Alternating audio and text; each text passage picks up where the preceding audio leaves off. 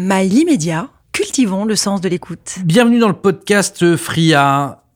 Ma première question euh, sur ce cinquième épisode, c'est qu'est-ce que l'IA Comment pourrais-tu définir d'un point de vue plus scientifique l'intelligence artificielle?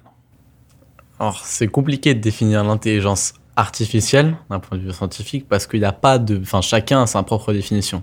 Et ça dépend comment on le définit. Euh, sur des domaines plus précis comme l'intelligence artificielle générative, mais ce sera la suite, c'est plus facile déjà. Euh, mais ça dépend de chaque domaine. Et d'un point de vue scientifique, dans le sens auquel on l'entend généralement, donc dans le sens où euh, pas une ça n'a pas une conscience, mais c'est capable de créer, de, prendre une décision sur certaines choses. Euh, c'est ça va avoir un input. Enfin, déjà, ce sera un modèle qu'on aura entraîné. Donc, un modèle, comment est-ce qu'on l'entraîne Si on lui donne pas mal de données, on explique comment est-ce qu'il interagit avec ces données. Il y a pas mal de méthodes d'entraînement selon les objectifs qu'on va chercher à atteindre, les résultats qu'on veut obtenir. Euh, il y en a pas mal, donc on en parlera un peu après aussi. Mais euh, une fois qu'on a ces données-là, soit c'est un modèle qui va agir tout seul, soit généralement, il va avoir un input A qui va passer dans le modèle. Le modèle va agir avec cette valeur et qui va sortir un, un, output B qui va être différent et qui va être par rapport à ce qu'on attend. Comment définit-on euh, ce que l'on attend? Ça dépend des cas d'usage. C'est qu'il y a une infinité de cas d'usage dans lesquels euh, l'IA peut servir. Par exemple, euh, sur ChatGPT, le cas, enfin du coup, ce qui a été cherché, c'est d'obtenir un, quelque chose de, enfin une IA conversationnelle avec laquelle on pouvait changer. Il y a eu pas mal de tests et on s'est rendu compte que le plus, enfin le, ce qui obtenait les meilleurs résultats et qui était le plus simple à entraîner à utiliser, c'était de prédire le mot suivant et que ça, en fait, ça rendait très bien. Comment je peux encoder euh, l'IA Ou du moins ChatGPT C'est-à-dire encoder. Quel code binaire j'utilise? C'est une bonne question. Euh, je ne sais même pas que, enfin, ça dépend. Les codes, euh, les, ça dépend des codes utilisés. Mais euh, globalement, la question se pose pas trop des codes utilisés, parce que euh, on va plus être dans, dans du no-code déjà, même sur l'entraînement de modèles, parce que les bases fondamentales sont déjà mises en place depuis, depuis quelques années, voire dizaines d'années. Euh, donc globalement, c'est plus la data qui va être intéressante. Comment, si je veux créer demain mon chat GPT, je fais? Déjà, t'engages un data analyst, t'engages euh, un data engineer, et euh, tu leur dis, prenez-moi toutes, les données que j'ai dans ma boîte, euh, et faites-en un modèle qui va, qui va être capable, par exemple, de, de, répondre à chaque question que va poser un utilisateur, par enfin, chaque question que va poser un utilisateur par rapport à, euh, je sais pas, nos, conditions de vente. Et je veux que ce chatbot, enfin, je veux que vous développez un chatbot qui soit capable de répondre à chaque question.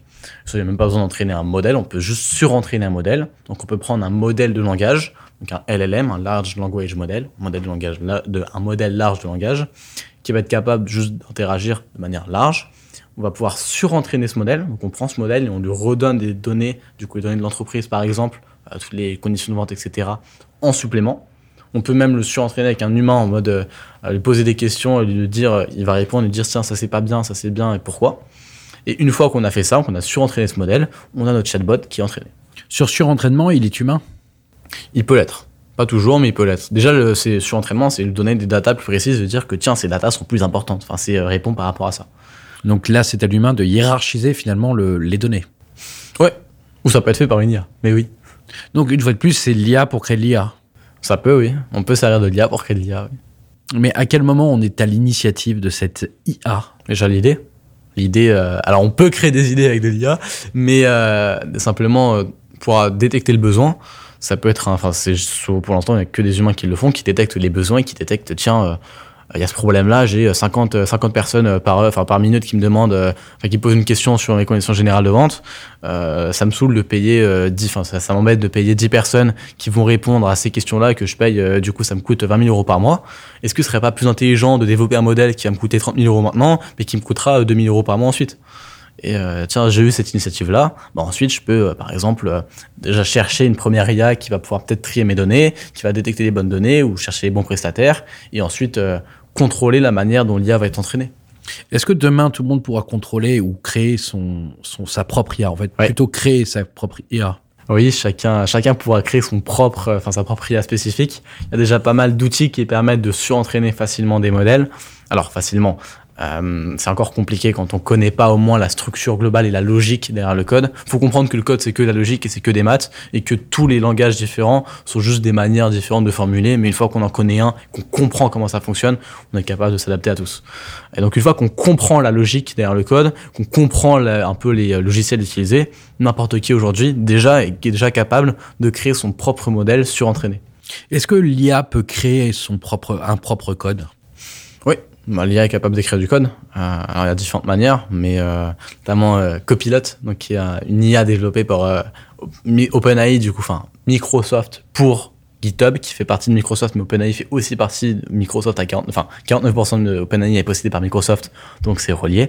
Et Copilot, par exemple, est une IA sur GitHub qui permet d'aider les développeurs. Par exemple, s'ils vont commencer à rédiger le, le début d'une fonction, ça va rédiger complètement la suite. Ça va comprendre, ça peut expliquer du code, etc. Et donc c'est capable aujourd'hui de rédiger le code à 90%. Ça fait gagner énormément de temps et c'est très très puissant. Mais euh, avant qu'on atteigne 99%, c'est qu'une question de mois. Combien coûte l'IA À entraîner, encore cher. À utiliser, quasiment rien. Enfin, ça dépend quelle utilisation, mais aujourd'hui, euh, par exemple, une requête chez GPT, ça coûte quelques euh, millièmes de millièmes de centimes. Vous-même, vous utilisez ChatGPT, mais c'est gratuit dans la version gratuite ouverte à tout public. Ouais. Euh, comment quel est leur business model hein? C'est une adaptation euh, Ils ont euh, deux business models principaux. Le premier, c'est GPT+, donc simplement la version payante de ChatGPT à 20 dollars par mois, qui, où ils sont rentables, mais qui donne aussi l'accès au plugin, qui donne l'accès à GPT-4, qui donne l'accès à GPT 3.5 plus rapide, qui est rentable, aussi pour l'utilisateur. Et un deuxième business model, qui est, enfin, le deuxième, euh, deuxième entrée d'argent qui est la plus importante, en fait. Euh, GPT+, c'est plus une manière d'éviter que n'importe qui ait accès à toutes ces fonctionnalités-là. Euh, deuxième, et qui est le plus rentable, c'est l'API. L'API, donc, qui permet d'utiliser euh, le code, enfin, le modèle GPT ailleurs, et qui coûte quasiment rien à utiliser, qui coûte peut-être quelques millièmes de centimes à un utilisateur pour faire une requête, mais qui, à OpenAI, coûte peut-être un millier de fois moins parce qu'ils ont justement su entraîner, etc. et qu'ils ont vraiment des techniques d'entraînement et d'utilisation qui coûtent quasiment rien à force. Euh, enfin, c'est divisé par 10 presque tous les 6 mois, quelque chose comme ça. Euh, donc là-dessus, ils sont très, très, très, très rentables. Qu'est-ce qui vous empêche, vous, Théo Leblanc, euh, avec toutes ces connaissances, de créer votre propre intelligence artificielle? Je ne dis pas un chat, ni même une création d'image, ni même une création de code comme copilote, mais Qu'est-ce que demain vous créeriez euh, dans le cadre de l'intelligence artificielle et comment? Un double numérique qui sera capable d'exécuter les actions à la place, et c'est déjà possible. Aujourd'hui, il y a des outils, notamment certains développés par un ami euh, Major, euh, qui est aussi très très bon en utilisation d'IA. Enfin, il est très très bon dans le développement d'IA aussi, qui a pas mal de gens là-dessus. Et euh, par exemple, certains outils permettent de, permettent de, à partir de tout le contenu qu'on a mis sur, en ligne sur Internet ou même l'enregistrement, nos conversations Meet, etc., euh, de tout donner à cet outil-là pour qu'il rédige un rapport de 50 pages sur nous, sur notre personnalité, etc. Et donc, à partir de ça, en le reliant à des outils de génération de modèles, etc., on est capable de créer un double numérique qui se comporte de la même manière.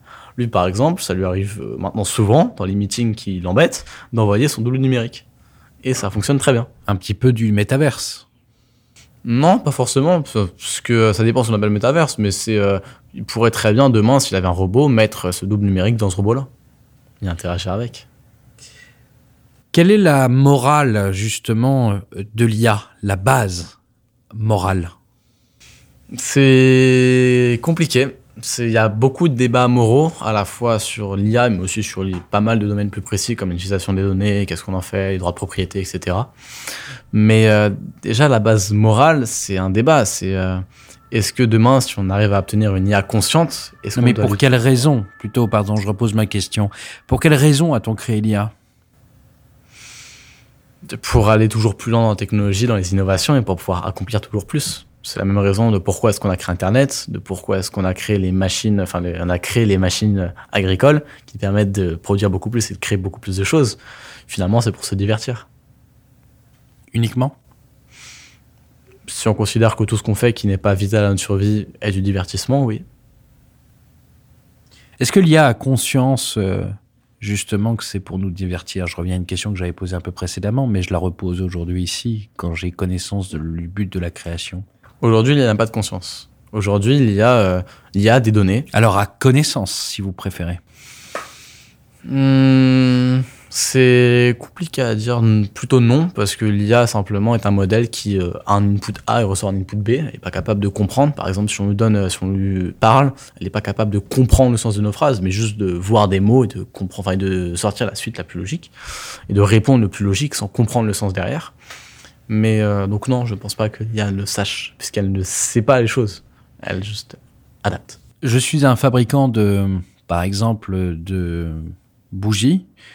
Je souhaiterais euh, optimiser au maximum euh, ma vente de bougies. Comment je fais? Déjà, première chose, je récolte des datas. Donc, Comment on fait pour récolter les datas? Pas mal de manières. En vrai, c'est un peu plus compliqué, mais par exemple, il y a pas mal d'entreprises euh, sur euh, avec des caméras qui vont analyser à quelle heure les gens passent, comment, quelle tranche d'âge, etc., qui permettent de récolter des datas en vrai, euh, qui vont permettre justement là-dessus de pouvoir créer des datas même en vrai, d'adapter. Par exemple, euh, on se rend compte euh, où est-ce que les gens vont le plus, à quelle heure est-ce qu'ils arrivent, c'est quelle typologie de personnes, c'est quel Oui, mais âge. pour vendre mes bougies. Oui, mais justement, selon ça, ensuite, on peut adapter. Par exemple, sur le placement des bougies dans le magasin, on peut adapter sur quel type de bougie on va proposer, on va mettre en promotion par rapport aux différents types de personnes, peut-être adapter selon les heures, adapter selon les euh, genres de choses. Mais moi, je suis un créateur de bougies dans le Larzac. Je connais personne. J'ai à peine de la connexion Internet. J'ai du mal. J'ai que de la 3G. Comment je fais pour me servir pour vendre mieux mes bougies? Aujourd'hui, sans bonne connexion Internet, c'est compliqué de euh. Alors, imaginons que j'ai une bonne connexion Internet. Euh, bah, du coup, on va dire qu'on peut aussi vendre des bougies en, en ligne, parce qu'aujourd'hui, c'est quand même, euh, justement, l'IA pour l'instant est quand même plus accessible en ligne parce qu'on n'a pas de besoin de main-d'œuvre physique. Euh, donc, par exemple, en ligne, l'IA peut servir à récolter des datas sur le site internet avec des cookies, ce genre de choses, C'est payant? De mettre en place un système de surveillance là-dessus? Mhm. Pas forcément, c'est juste pour s'en servir, c'est payant parce qu'on a besoin, enfin bref, on s'en sert dans des endroits payants, comme par exemple dans la publicité, on s'en sert dans le marketing, ce genre de choses. L'utilisation est payante. Euh, mais c'est gratuit de s'en servir. Par exemple, un pixel Facebook qui va permettre de récolter des datas euh, d'une personne qui est passée par une publicité Facebook, par exemple, et qui est ensuite allée sur notre site et qui a fait d'autres choses, c'est gratuit. Mais par contre, pour s'en servir pour faire des publicités, bah, ça coûte de l'argent. Mais c'est rentable si on sait bien faire des publicités grâce à l'IA qui nous a permis d'avoir des données sur justement euh, les personnes qui ont vu notre publicité, quelle typologie de personnes ont acheté, pourquoi, comment, etc.